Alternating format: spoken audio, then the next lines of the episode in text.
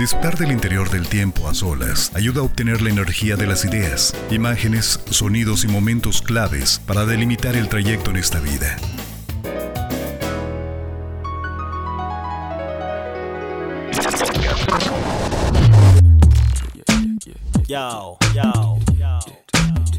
Introverso Podcast. Introverso Podcast. Podcast. Un espacio que pondrá en sintonía cada elemento de la mano de Yasmín Delgado. Yasmín Delgado. Te invito a seguir Introverso Podcasts en Facebook, donde podrás hacer llegar tus opiniones sobre cada episodio y también compartirlo con tu familia o amigos a través de Spotify. En los últimos episodios te he hablado más sobre los síntomas de la ansiedad y cómo sobrellevarla, pero pocas veces he tocado el tema de la depresión y para esta ocasión quiero compartirte algunas películas que tocan a la perfección este tema. Así que te invito a platicar conmigo sobre la triada de Lars von Trier. Una charla para tres. El momento de la reflexión.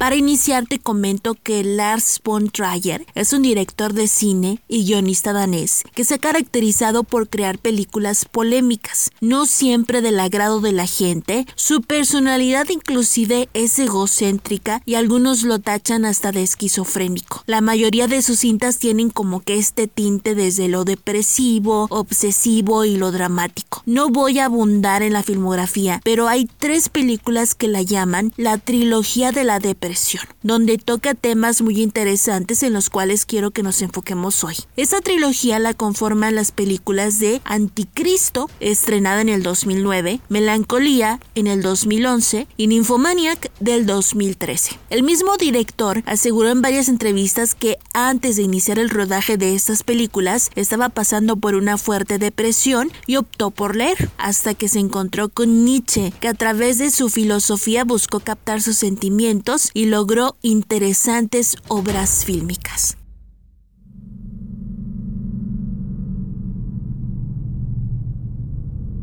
Empezaré con la película de Anticristo. Tell me what you say. It was my fault. I want to die. Stay with me. Stay with me.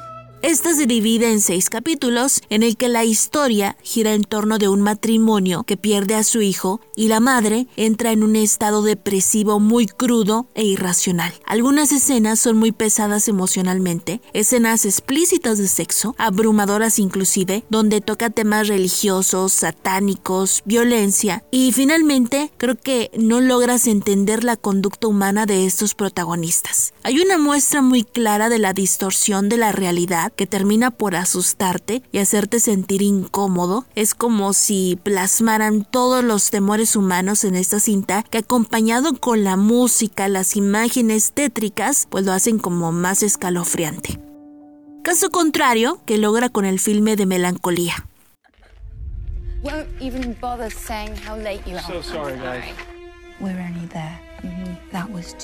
Esta se estrenó dos años después de Anticristo. Cabe destacar, lo mencioné, que Anticristo fue vetada en muchos países sumamente religiosos. Inclusive la polémica llegó a que esta segunda cinta de Melancolía le ganó la expulsión al director durante siete años del Festival de Cine de Cannes, luego de que declarara que él entendía y simpatizaba con Hitler y que Israel era un dolor de cabeza. Sin embargo, Melancolía logró captar la atención de mucha gente, porque vemos a una protagonista llamada Justine a punto de casarse, un trabajo soñado y una familia con una posición económica muy buena pero ella asegura tener dos vidas, la que te conté y otra donde lleva arrastras todos esos temores y desganos que la hacen ser vulnerable en la vida. Lo interesante de esta película es que toca el tema apocalíptico de un planeta que está a punto de colapsar con la Tierra y la narrativa traslada todo este temor de morir y afloran todo tipo de emociones, desde el suicidio, la preocupación y la depresión. Aquí no vamos a encontrar la típica historia donde llega el héroe a salvar la Tierra de este choque de planetas, sino todo lo contrario, una verdadera obra de arte que te recomiendo analizar. Te advierto que hay muchos silencios, diálogos sin sentidos y actitudes de los personajes que rayan en lo ilógico, pero que lograron que fuera catalogada como una película de culto. Finalmente, una de las más polémicas de esta triada es Nymphomaniac. My name is Joe, and I'm a nymphomaniac. Sex addict. We say sex addict. I am a nymphomaniac, and I love my filthy, Tal cual como lo dice el título de la película, es una historia que gira en torno a una mujer que tiene adicción al sexo. Esta película la dividió en dos partes de dos horas cada una, estrenada en meses diferentes obviamente. Sus escenas están cargadas totalmente de sexo explícito que llegan hasta cierto grado de aburrirte porque tratan solamente de anécdotas de una mujer linfómana en la que se ve afectada finalmente emocionalmente por su adicción y de no disfrutar de su sexualidad por sentirse culpable. A pesar de la dimensión caótica de la historia, es una demostración entre el placer humano, como es el sexo, y cómo se vuelve consumido por el exceso.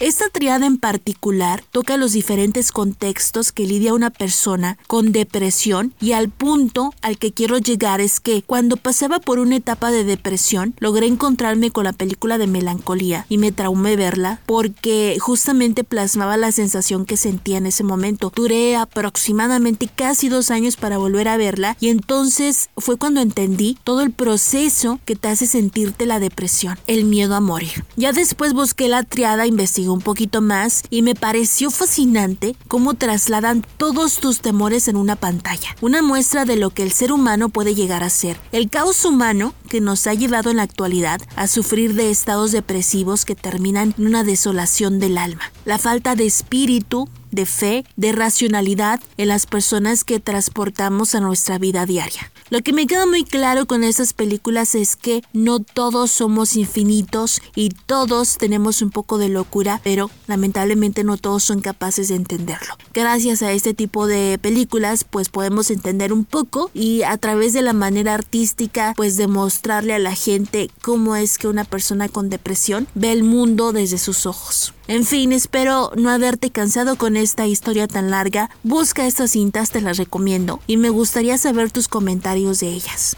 Gracias por escucharme. Esto fue Introverso Podcast. Yo soy Jazmín Delgado. Que tengas un muy bonito día. Bye bye.